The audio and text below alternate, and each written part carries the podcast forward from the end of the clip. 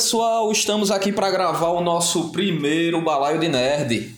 E meu nome é Ted, sou nutricionista, estudante de sistemas de informação, nerd e agora podcaster. Fala pessoal, aqui é Nathan Cirino, sou realizador audiovisual na Paraíba. É, também estou fazendo pós-graduação é, em comunicação e sou professor também. Estou aqui para contribuir com o Balaio de Nerd e falar um, um monte sobre nerdices aí com, com alguns colegas. Bom dia, boa tarde, boa noite. Aqui quem fala é Rodolfo, mais conhecido como Simbinha para os íntimos. E estou aqui para contribuir um pouquinho para esta bagaça, falar de nerds e tudo mais. Fala galera, aqui quem está falando é André, eu sou advogado, estou fazendo mestrado em ciência, ciência política e estou aqui para falar do que eu gosto, nerdices e outras cositas massas. Bom, a primeira coisa que a gente tem que começar falando, Ted, eu acho que é o nome da gente, né? O balaio de nerd, o que é que, o que, é que isso significa, o que é que, que isso vai trazer pra gente aí nos próximos episódios do nosso programa aqui, do, do podcast. É, Nata, é, é, esse nome balaio, a gente pensou nele durante aí uma, nossas bebedeiras, né, de, de, de final de semana, e a gente parou e pensou, cara, a gente precisa fazer algo onde a gente reúna tudo que a gente gosta. E o que a gente gosta é de nerdice, certo? A gente gosta desde filmes a jogos, então nada melhor do que um balaio que a gente aqui do Nordeste conhece bem. É algo que reúne tudo dentro, que pode colocar tudo dentro. E a gente pensou nesse nome para trazer conteúdo o mais diverso possível, sempre pautado na cultura pop. Eu lembro da gente ter conversado também que a questão do balaio é, nós somos de, Campina Grande, né, na Paraíba, então a questão do balaio é bem referente à nossa cultura também, né? Coisa do balaio que é o cesto, né, da, da feira, daqui e tal. Cabe tudo no balaio, né? Cabe tudo, é como eu disse, seja jogos, a filmes, até nosso cotidiano também, né, que eu acho interessante a gente dar nossa visão aí, quem sabe um dia a gente gravar aí algo só falando besteiras mesmo, mas é, como, como, como você falou, cabe tudo dentro desse balaio. E o que é que a gente vai colocar nesse primeiro saco aí, nesse primeiro balaio? Qual vai ser o primeiro ingrediente? O primeiro, a primeira coisa que a gente quis botar nesse balaio, eu acho que foi falar sobre nerdice, né? E aí veio a, a questão do clássico nerd. Nosso tema seria então o que é um clássico nerd. Acho que para falar disso a gente vai ter muito conteúdo ainda para falar de algumas franquias, falar o que é ser um nerd, na verdade, falar o que é um clássico, tentar achar um meio termo aí, né? Responder essa pergunta. Vamos nessa ideia aí do que é o clássico, né? Ver o que define um filme como clássico, o, o que pode torná-lo é, esse clássico que todos, que todos vão ver e vão dizer assim, cara, isso aí marcou uma geração, isso aí faz parte da, da cultura pop. Ok, então joga no balaio que é um clássico nerd.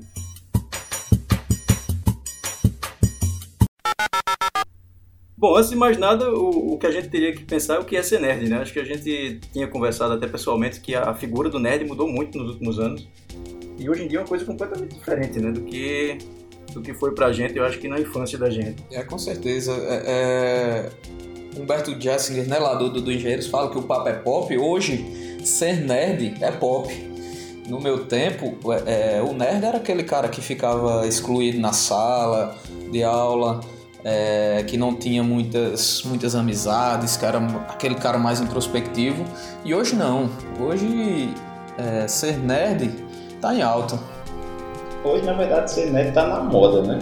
Até quem antes criticava o nerd viu que hoje isso aí é o que chama a atenção, que vale a pena ser nerd.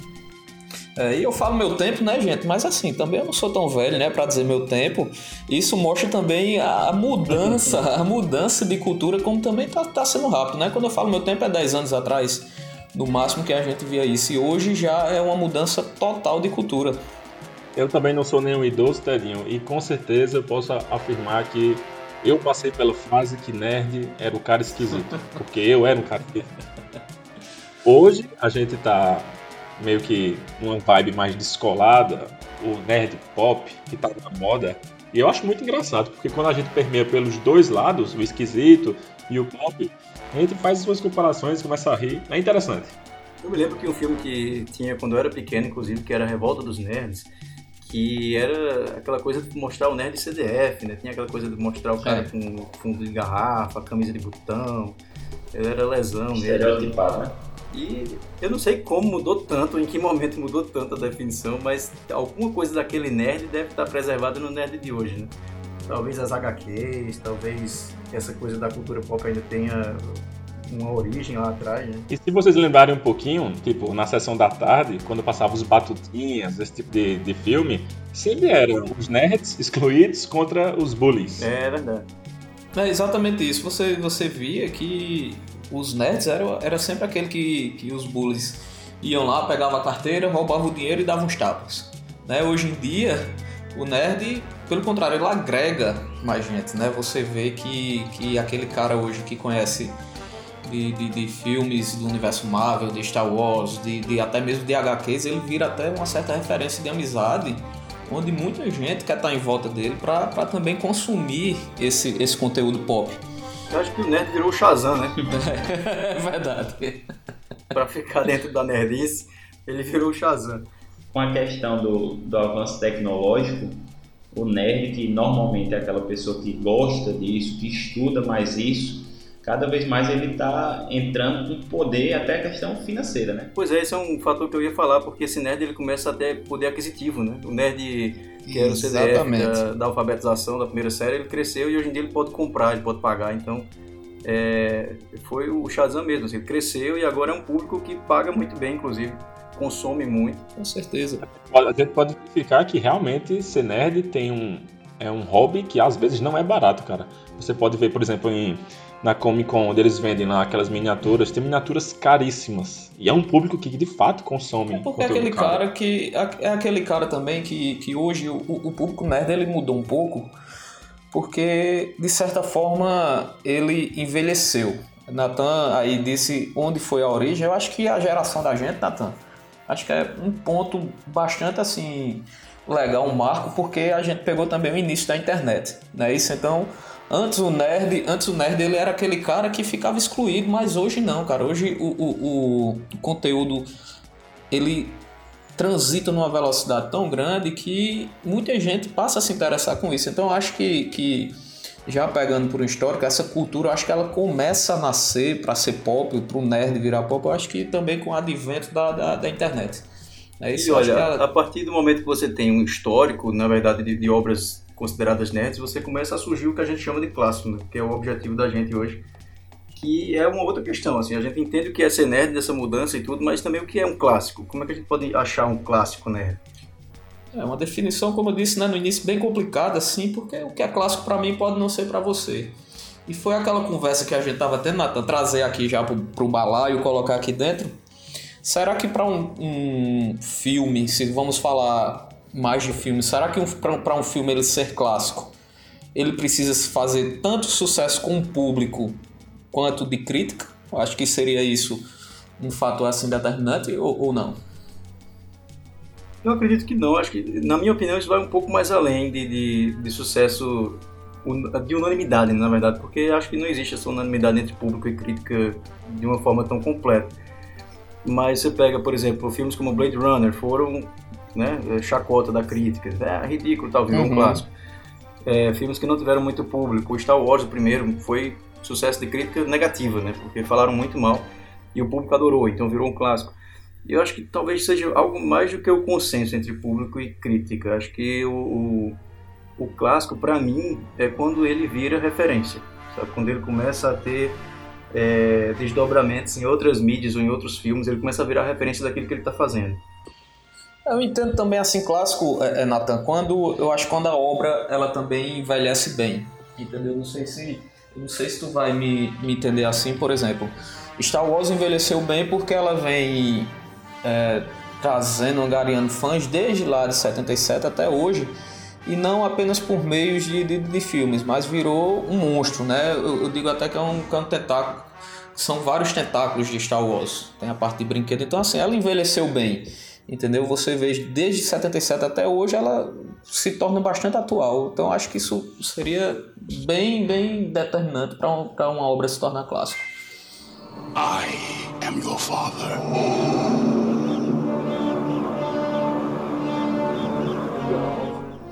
Mas você vê, foi um filme que foi totalmente desacreditado quando ele chegou em 77, né? É, eram coisas que teve ator, inclusive, que trocou o cachê por porcentagem, 2% de bilheteria. Inclusive, foi indicado ao Oscar, que foi o que fez o Obi-Wan. Ele trocou o cachê dele por 2% de bilheteria e tal, e resultado, conseguiu juntar mais de 90 milhões de dólares. Então, um filme que chegou desacreditado. O Harrison Ford ganhou 10 mil dólares para fazer o papel dele. Então, você, por aí você tira. E ainda tem uma concorrência muito forte que tem Star Trek no calcanhar dele. Sim, é verdade. É, Star Trek, se eu não me engano, é da década de 60, né? No, no início. É, o, o, Star Wars ele teve várias influências, né? Na verdade, que começa com Flash Gordon, com Doctor Who, mas o, o George Lucas ele teve uma influência muito forte, que era de um cara que se chamava Joseph Campbell. Ele estudou uma coisa que era a jornada do herói. Hoje em dia é muito famosa para quem estuda roteiro, para quem estuda cinema. E o Campbell começou a perceber que existia uma mitologia comum em todas as, as é, civilizações. Existe um, um que ele chamou de monomito. E aí o George Lucas foi lá e pegou essa estrutura mitológica, digamos assim, heróica, e jogou nos filmes deles, fez sucesso. Então tem muita influência também japonesa, né? Aquela coisa de dizer que a máscara do Darth Vader lembra o, o capacete samurai, isso é verdade.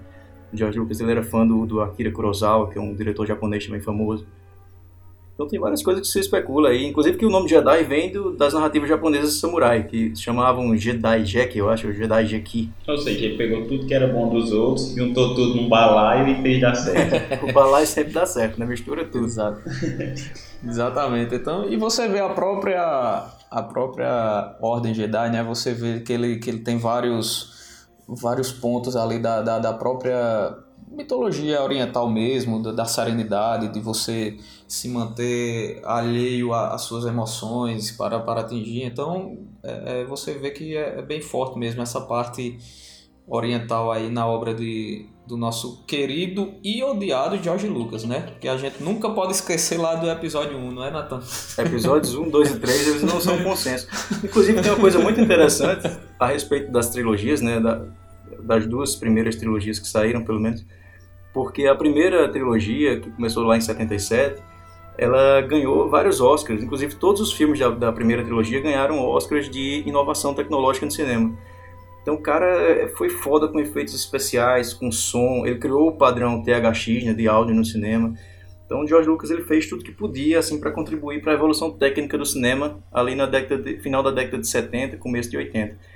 E já a, a, sequência, a trilogia prequel, como eles chamam, né, que é o episódio 1, 2 e 3, não ganhou nada, assim, nem, nem no Oscar apareceu praticamente. Então é, já ilustra um pouquinho como foi a recepção da primeira trilogia, né, episódios 4, 5, 6 e a segunda. Não foi tão legal. Mas ela tem uma influência muito grande porque ela voltou quando essa, essa vibe nerd estava bem apagada, né? Então ela trouxe uma, uma nova galera para curtir o movimento nerd que conhecia Star Wars de longa data, mas eu mesmo dificilmente eu conhecia muito sobre a história da clássica. Quando eu assisti a nova foi que, eu, que me estimulou a ir atrás da clássica.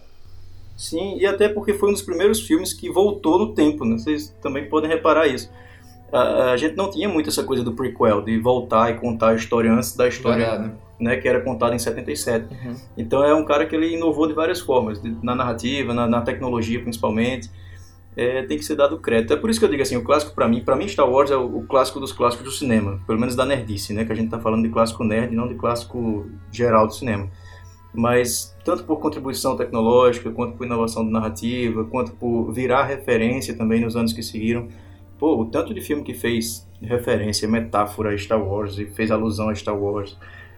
Não tá no gibi. Sem contar no ícone, no ícone Darth Vader, né? Que é considerado por, acho que, 10 entre 10 como um, um dos maiores vilões da história do cinema. Sim, sim. E eles deram início, na verdade, tem uma coisa super interessante sobre Star Wars, que eles deram início ao que a gente chama, é, nos estudos de comunicação, de narrativa transmídia.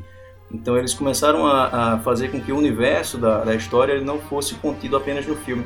Então você vê um braço da narrativa que alcança um quadrinho, que alcança um jogo, e tudo começa a se expandir por outras plataformas complementares, digamos assim.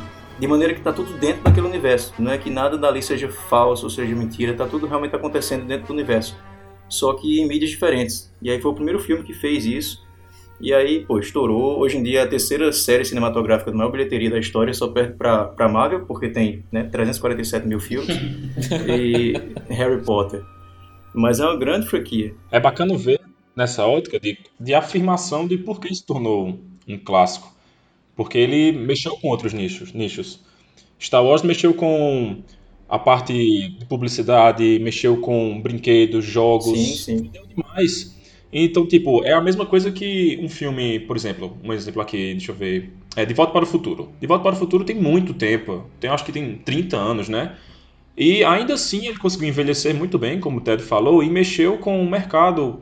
É, recentemente saiu um tênis, que era o tênis do McFly, acho que é da Adidas, um preço com edição limitada. Era da Nike. Da Nike, né? Tipo, edição limitada, preço alto, mexeu até com o nicho de mercado de skate. Então, assim, quando o, aquele filme passa a permear por outros mercados de forma positiva, isso é um ponto muito forte para considerar o clássico. É isso que eu falo de envelhecer bem, né? Porque o último filme, o último filme de Star Wars, quando saiu da, da trilogia clássica, o episódio 6, então ficou de 86, não é, Nathan? É de 80 e 83. Lembrando que, lembrando que a trilogia clássica não tinha números, ela era apenas o nome do filme.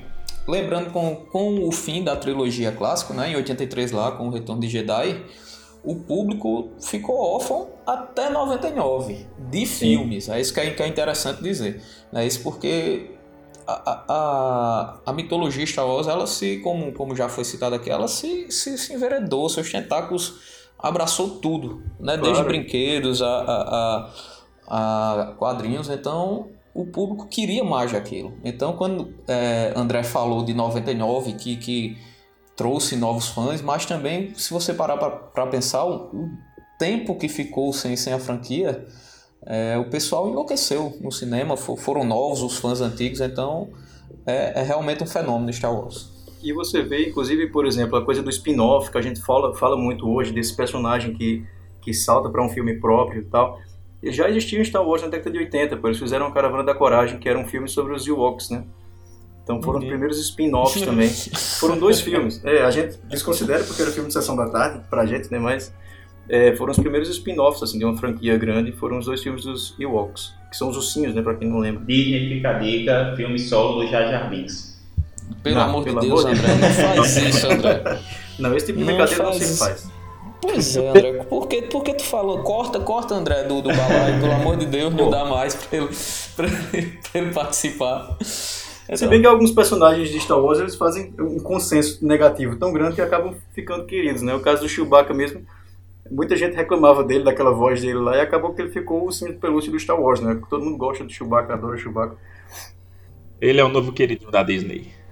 É, inclusive eu, eu tava pesquisando aqui, até achei uma curiosidade sobre ele, que aquele som que ele emite, na verdade, é um, um mix de vários sons de mamíferos, de animais mamíferos, de ursos, de moças e tudo.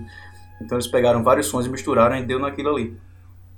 E hoje ele é considerado o filósofo do universo Star Wars, né? Dá É, conselhos e do todo, e todo, e todo mundo escuta seus conselhos. É, é realmente é um fenômeno. Ah, e toda essa, essa multiplicação também da- das histórias de Star Wars tem uma coisa que eles fizeram com uma perícia muito grande, que é uma empresa que eles criaram dentro da Lucasfilms, chamada Story Group, que simplesmente é uma empresa focada em, em saber as linhas de desenvolvimento narrativo do universo. Então, teoricamente, tudo que acontece nas mídias de Star Wars, seja no Rebels, seja nos, no- nos desenhos animados, isso tudo está dentro do cânone. Então, eles passam por essa empresa que começam a controlar o universo e dizer o que é que pode acontecer e o que é que não, porque realmente tudo que acontece nos produtos de Star Wars está valendo. Estava, né? Até a- estava até a Disney comprar. Agora ela estabeleceu o que é canônico para ela. É, aí tem a Disney que é um capítulo, mas é um capítulo que eu acho que até agora tem dado certo. Eu também. Mas, mas, essa, mas essa empresa, eh, André, o que, que Nathan está dizendo é justamente após esse, essa zerada de canon né, do, do- da Disney, como É, eu sei que existe essa empresa, essa empresa está dentro do é, da Lucasfilms, e a Lucasfilms foi comprada pela Disney, provavelmente eles mantêm isso aí. né? Ah, exato. Mas a gente está focado muito em Star Wars, mas existem outros clássicos também, né? O melhor ainda tá por chegar. Não, o melhor vai chegar agora. Qual é o outro clássico que vocês podem mencionar aí pra gente? Cara, eu sou suspeito a falar que eu já li, já reli é, Senhor dos Anéis, cara.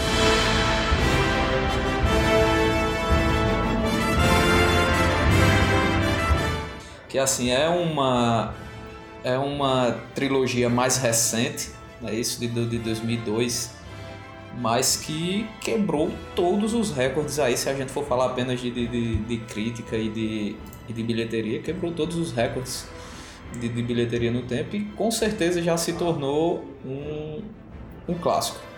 Vocês concordam comigo? Vocês concordam com o meu clássico? Ou vocês acham que vão fazer o pecado, a heresia de tirar Senhor dos Anéis do, do, do dos clássicos nerds?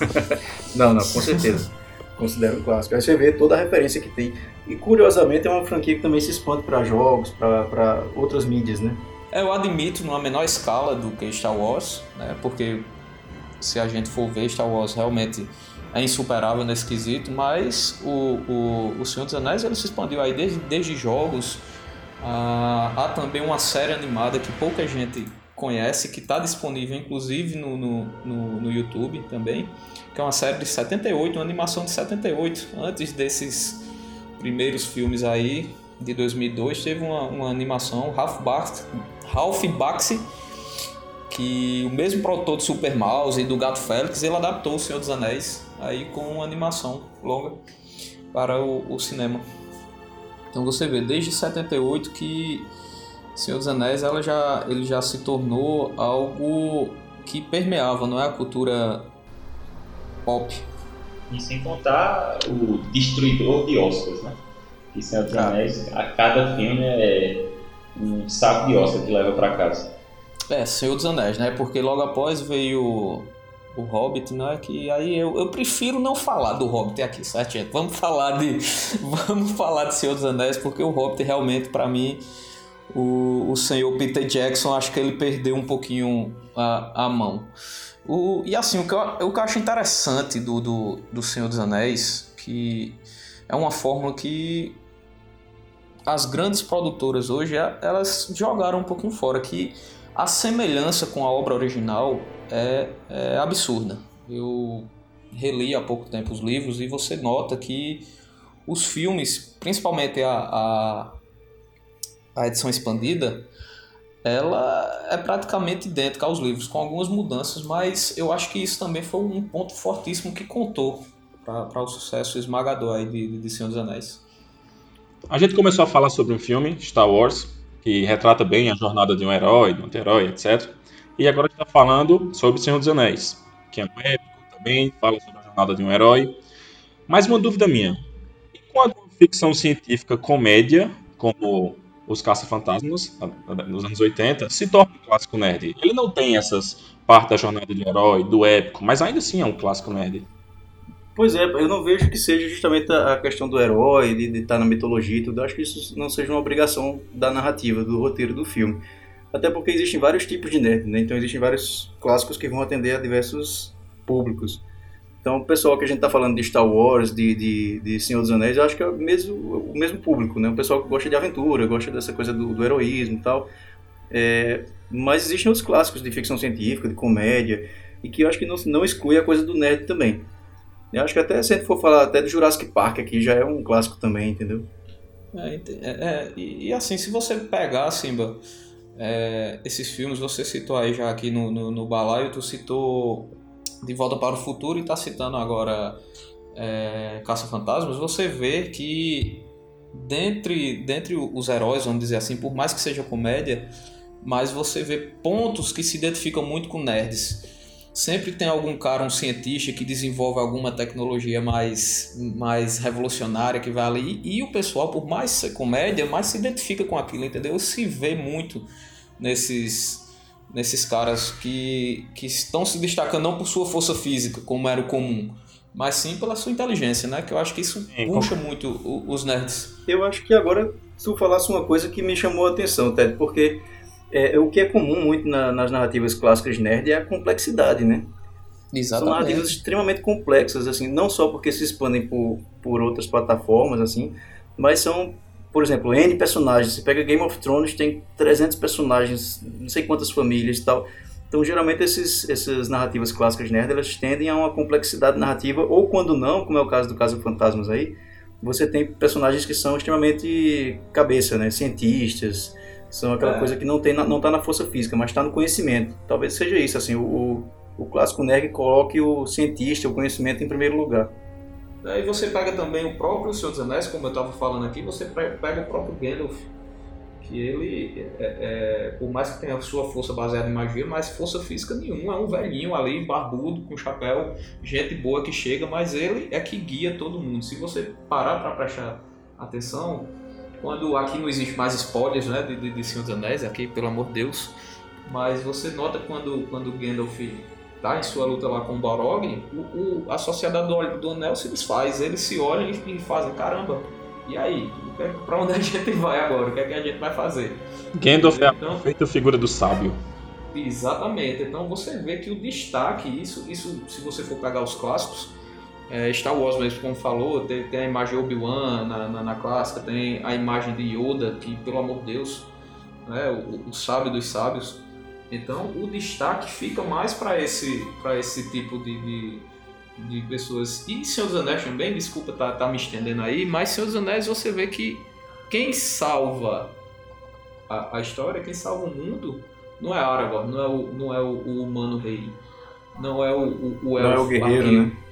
Não é o guerreiro, é um hobbit, é, é, é um, um, um povo pequenininho que se preocupa mais no, no que vai comer na próxima refeição Considerado como uma raça frágil.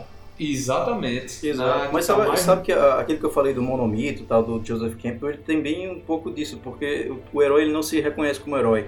Então, geralmente ele começa a narrativa sendo justamente o cara fraco, o cara que é desacreditado, né? Então isso está bem presente, seja no Hobbit, que não tem força para né, encarar uma guerra, ou seja no cara que sai de Tatooine e é fraco e não consegue encarar o Império. Tem essa coisa da valorização do, do cara que não tem força, mas ele ganha essa força, né? Essa é a jornada do herói, é ganhar essa força ao longo de uma jornada narrativa. Em Senhor dos Anéis tem uma coisa que vale a pena, que aí não, não tem só quando eu morrer for conversar com Tolkien, mas tem que lembrar que Senhor dos Anéis era uma história, a, a priori, uma história de Ninar. Então ele estava contando uma história para o filho dele, talvez ele quisesse que o filho dele visse que o mesmo pequeno pode ser a diferença para que o filho, porque o clássico nerd é isso, é idealizar naquilo. Então ele podia colocar Frodo como sendo o personagem que o filho dele era. É, André, na verdade, na verdade aí, o, a história que foi feita para os filhos foi o Hobbit, né, que foi o primeiro, o primeiro livro. Você nota que até o, a narrativa ela é mais, mais inocente, ela é mais, ela é mais tranquila. E Senhor dos Anéis também já foi uma coisa que a gente pensa que isso é recente, isso aí já foi uma pressão também da editora de chegar para Tolkien e fazer essa pressão para ele continuar aquela história de sucesso do, do, do Hobbit. Então, assim, mesmo lá que, que o, o primeiro livro foi de 54, é, é, A Sociedade do, do Anel, então antes disso veio o Hobbit, mas a, a, a editora pressionou é, é Tolkien para produzir. E, e também você fala, tem que ver que tem uma, uma, consequência da guerra também, né, no, no Senhor dos Anéis, da Segunda Guerra Mundial. Sim, ele, ele, há controvérsias nisso, Nathan, porque o próprio Tolkien disse que criou o mundo dele à parte. Diz ele, que eu não acredito, eu sinceramente eu não acredito que um cara que viveu intensamente a Primeira Guerra, ele foi combatente da Primeira Guerra pelo, pela, pela Inglaterra e também participou da Segunda Guerra. Seus filhos participaram da Segunda Guerra. Então eu não vejo como não tem influência. Mas ele diz que criou aquele mundo dele bem à parte, que não houve nenhuma influência. Aí é como o André disse, né? Quando eu for lá para o mesmo plano de, de, de, de, Tolkien, se eu tiver a oportunidade de conversar com ele, eu vou, vou, discutir isso com ele. Era um cara com boas ideias. O cara, ele, ele, na verdade, ele que dá o pontapé inicial, né? Ele é, é considerado o pai da literatura fantástica. Né? Isso tem algumas obras, lógico, antes, que, que, que abordam isso, mas assim, aqui estourou realmente como sendo a primeira aí de, de, de fantasia foi Tolkien. Né? Então, assim, ele pode não ser o pai, mas um dos criadores, um que um, uma pedra fundamental ali da, da cultura nerd, a gente pode considerar ele sim sem nenhum, sem nenhum problema. Agora a gente fala muito de, de, de, história, né, tal. Quando a gente fala clássico nerd, parece que a palavra clássico já remete a uma coisa do passado, uma coisa antiga e tal. Mas acho que a gente pode pensar em clássicos mais recentes, coisas que já nascem meio que clássico assim eu fico pensando em Game of Thrones, por exemplo, né? As Crônicas de Gelo e Fogo. Será que não, já nasceram com esse quê de clássico assim nos últimos anos, agora reforçou mais ainda isso?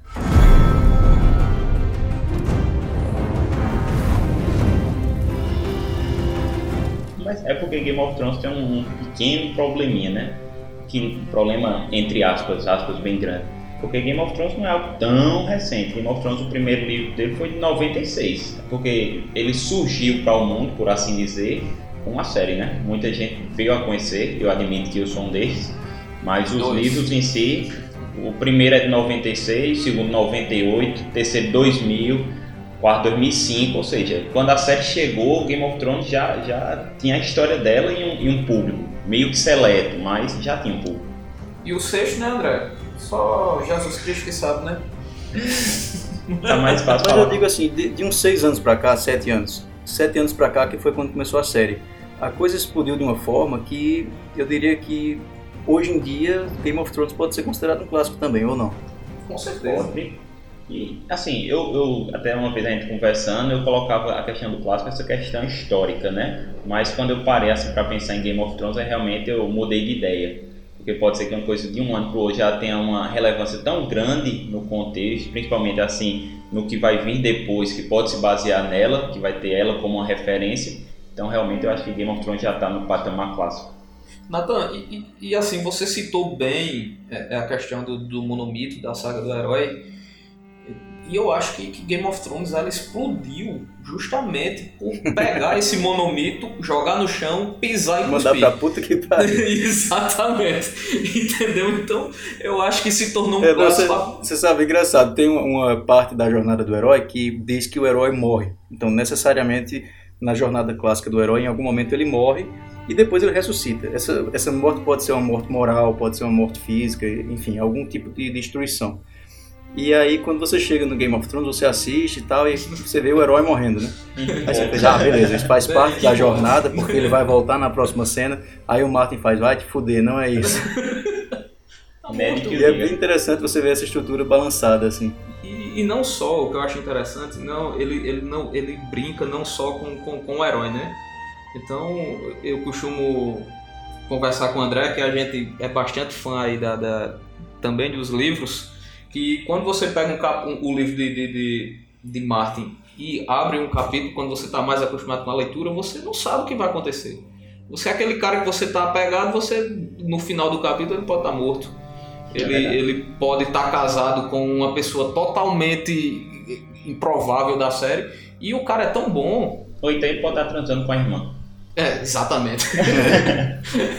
e o filho do protagonista se aleijando, né? Caindo aleijado. É, é esse tipo de coisa que eu acho que o, o Game of Thrones ele trouxe. Ele foi um, um, uma pancada, eu costumo dizer. Ele foi um, um, soco em todo mundo, porque ninguém esperava aquele famigerado nono episódio da primeira temporada, não é isso? isso, pois é. Mas é interessante você ver como, por exemplo, até a narrativa do Game of Thrones ele parece um pouco com, com a narrativa de novela não me matem, mas eu vou explicar um pouco. Por sinal, mas o que, é que, o que, é que acontece com novela? Não, mas é sério, o que, é que, o que, é que acontece com novela?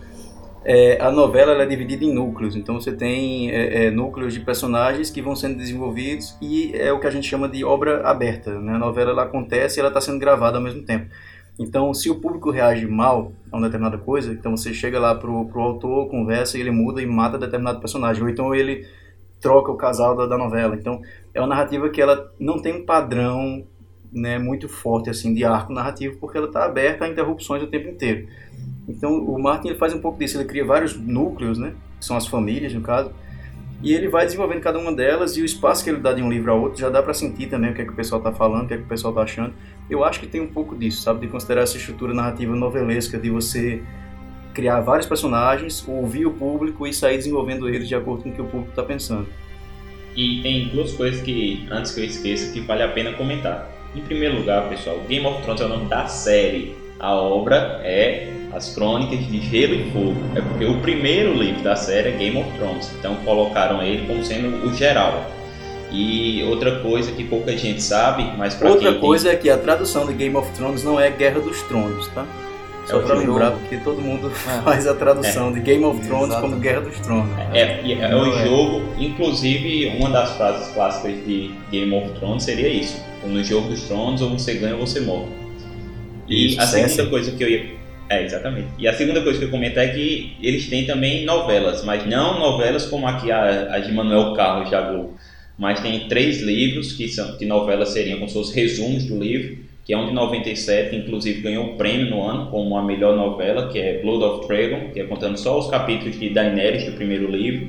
Aí tem uma segunda que é de 2000, que é contando também os capítulos de Daenerys do segundo livro, e tem uma terceira que foi de 2003, que é baseada nos capítulos só da Ilha de Ferro no Festim dos Corpos. Interessante. Eu vou jogar uma pergunta aqui que não, não quer calar para o nosso Simbinha, nosso mascote.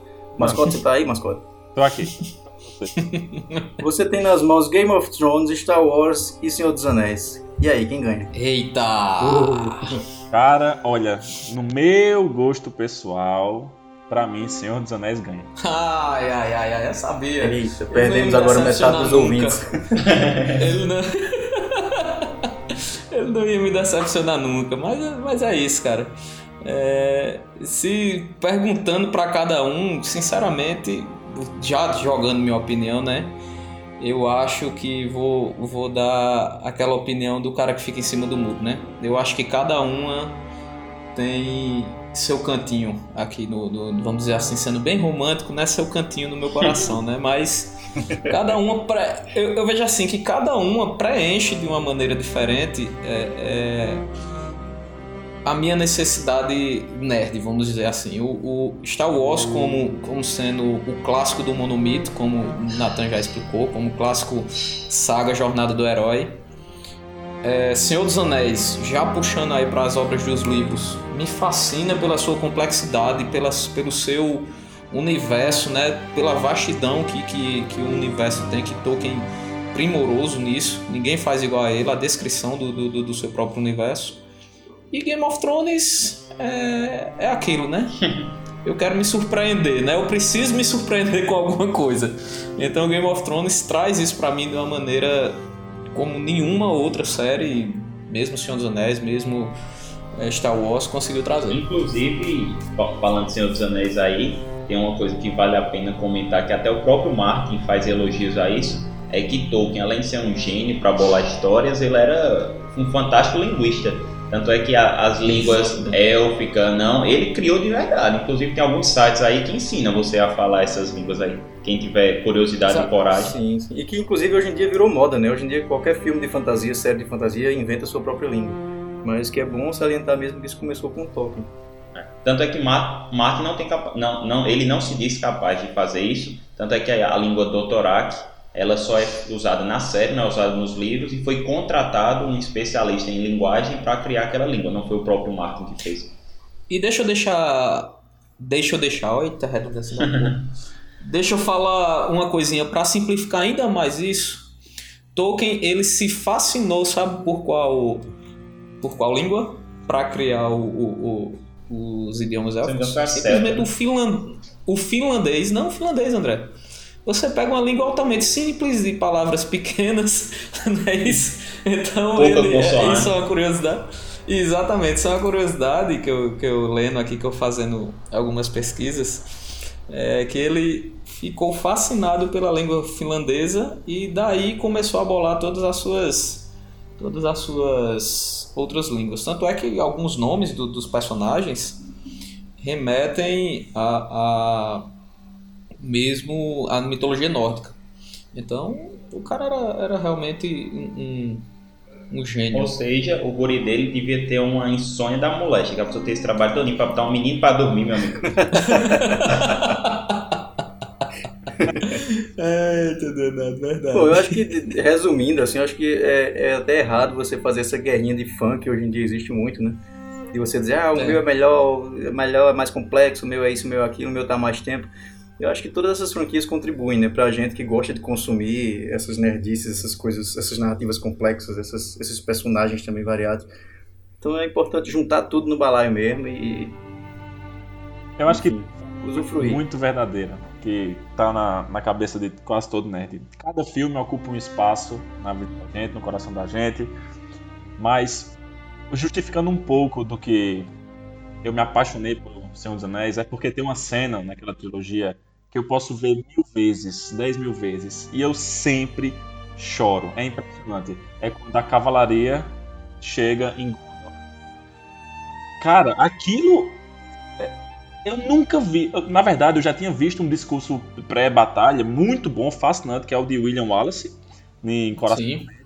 Mas eu nunca imaginei que eu ia ver outro tão superior. Tão superior. E eu não vi nada até hoje igual àquela cena.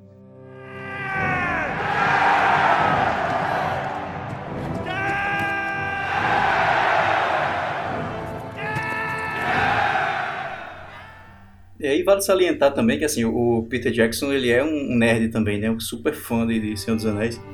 E pra você ver como isso conta, velho, porque eu acho que no final das contas, quando você tá fazendo um trabalho desse, a sua paixão pela, pela franquia fala mais alto também, sabe? Por isso que ele fez uma trilogia Hobbit tão boa. Chupa, Ted. Não. Eu, já, eu pedi pra gente não falar, mas olha, olha, Nathan, mais uma vez a gente vai precisar cortar André desse, desse balaio porque não tá dando. O cara fica falando essas besteiras aí, velho. Mas, você tem que assim, ver que o é- Hobbit ele era um livro que foi dividido em três filmes, né? Então isso aí já é uma cagada por si só. Vamos botar a porra de um elfo, de uma elfa pra se apaixonar por um anão. Que isso aí, quem lê Tolkien sabe que isso aí é impossível de acontecer. Mas aí ele teve, teve que botar, né? Isso pra, pra ficar bonitinho. Mas vamos lá, vamos com o Hobbit. Se vocês quiserem falar aí do Hobbit, a gente fala. Mas é Não, eu acho que o Hobbit não se inclui porque a gente tá falando de clássicos. Por trás tinha um estúdio, rapaz, querendo ganhar dinheiro. Mas é, é, aquela, é aquela frase também que. Eu não, não tô lembrado agora qual foi o filme que, que teve essa frase, mas se vocês souberem me digam. Mas viva. é, como é? Viva como herói o suficiente até virar vilão, alguma coisa assim. Não, vira, viva como herói, morra como herói ou viva... É, não. É, é como essas franquias, pô. Elas ganham dinheiro, dinheiro, dinheiro, até que começa a subir a cabeça e aí começa a fazer merda pra ganhar dinheiro. Episódio 1, 2, 3 de Star Wars. né? Star Wars, eu acho que Star Wars tá voltando a uma essência agora, sabe? Acho que ah, agora sim, agora sim. a prequel, essa coisa dos spin-offs também que a Disney tá fazendo ano sim, ano não, também eu tô achando positivo. Ou seja, temos esperança de um quarteto fantástico que funcione. Ah, agora sim, né? É. Vamos ver, né? E, e uma pergunta aqui só pra gente, pra gente é, é, encerrar. A Marvel já estaria ganhando seu local como um clássico? A Marvel em si, o universo Marvel em si, na, no, no gênero heróis, vocês, vocês concordam que, que ela já pode ser considerada como o seu universo, ele já pode ser considerado como um clássico? Ou não? É porque- aí a gente já tá pegando um universo bem, bem, bem mais recente, né? Isso, Depende, então entra, eu acho que, que cabe aí entrar. Você tá olhando apenas a visão cinema, né? Porque se você Muita pega... coisa ainda antes, como HQ, etc. Exatamente. Não, eu quero. Não, eu tô pegando, eu tô dizendo justamente o universo cinematográfico, o famoso MCU, né? É, para o cinema, para os filmes, será que a Marvel já, já, já tem esse, esse cantinho cativo aí como um clássico do, do gênero herói no cinema, né? Porque HQs não, não, não precisa nem a gente tá discutindo aqui, porque É, não existe DC e Marvel, né? São, são os clássicos dos clássicos. Mas esse universo cinematográfico da Marvel no cinema, vocês acham que já, já pode ser considerado aí como um, um- um clássico? Eu acho que tem um potencial absurdo e só não é por conta de Iron Man 3. Aquela, aquele André gostou. Mais uma vez, André gostou daquele lixo. Eu não, Eu consigo, eu não consigo ver o clássico assim na Marvel, eu não sei porquê. Aí vem aquela coisa de não bater o santo, né?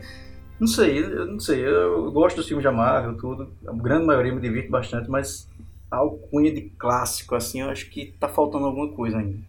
Renato, eu tendo, eu tendo a concordar com você. Eu vejo o universo, como você disse, eu me divirto bastante.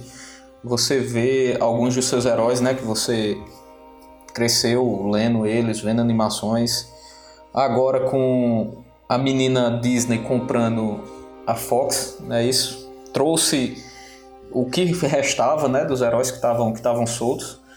Mas assim, é, é para mim aquele filme pipoca. Eu chego no cinema, sento, rio muito, me divirto, mas eu acho que ao ponto de, de considerar um clássico, eu também acho que ainda falta um bom, bom, bom, bom tempo. E aí lembrando estrada. que isso é pra gente, né? Esse conceito de clássico também varia muito, porque se você pegar uma criança que assistiu Iron Man com 13 anos, 12 anos de idade, com certeza esse talvez seja um clássico para ela daqui a 10 anos, ou até hoje mesmo. Exatamente, é, exatamente. É, é, o que eu disse, né? O que é clássico para mim pode não ser para você. É, eu acho que, que você pode perguntar para um, um, um pré-adolescente que está começando a entender aí agora do, do, do universo nerd, até o, o, o, cara de 40 anos, 50 anos, e ele vai dizer que eu acho que esses três são os principais clássicos aí da cultura nerd. É, as grandes unanimidades. É o tripé nerd. Bom, eu acho que tá respondido, né? Então. Respondemos que não se pode responder, então, né? É isso, então a gente discutiu, a gente falou, a gente é, é, brincou aqui, mas o importante, cara, é você sentar lá no cinema é, e se divertir. E, e, como eu disse, cada um, cada filme vai, vai tocar a pessoa de, de uma maneira diferente. Não é isso? Então, quem define o clássico é você próprio. Pessoal, eu acho que a gente fica por aqui então, o primeiro programa da gente. É, queria pedir é, comentários de vocês, sugestões de temas também, né, pessoal? Aí quem quiser comentar e compartilhar o podcast, a gente vai estar sempre por aqui comentando coisas sobre nerdice, sobre filmes, sobre o que vier na cabeça. Vamos jogar tudo no balaio. Título de curiosidade, minha gente, aquela frase lá, ou você morre como um herói, ou vive bastante para se tornar um vilão, tá lá em Batman Cavaleiro das Trevas. Batman, que que Nossa senhora! é. Exato. Já é um clássico, né, que a gente esqueceu de citar. Também mais um, são muitos, são muitos. Valeu, pessoal. Esse foi o nosso primeiro programa, como o Nathan disse. Comentem, mandem sugestões de temas para que a gente possa esmiuçar mais essa, essa nossa cultura tão querida. Então é isso, pessoal. Espero que tenham gostado. Fiquem conosco que essa bagaça vai continuar, tá? Aqui quem fala é o Simba e câmbio desligo. Aqui é Natan Cirino para vocês. Aqui é André. Valeu, falou.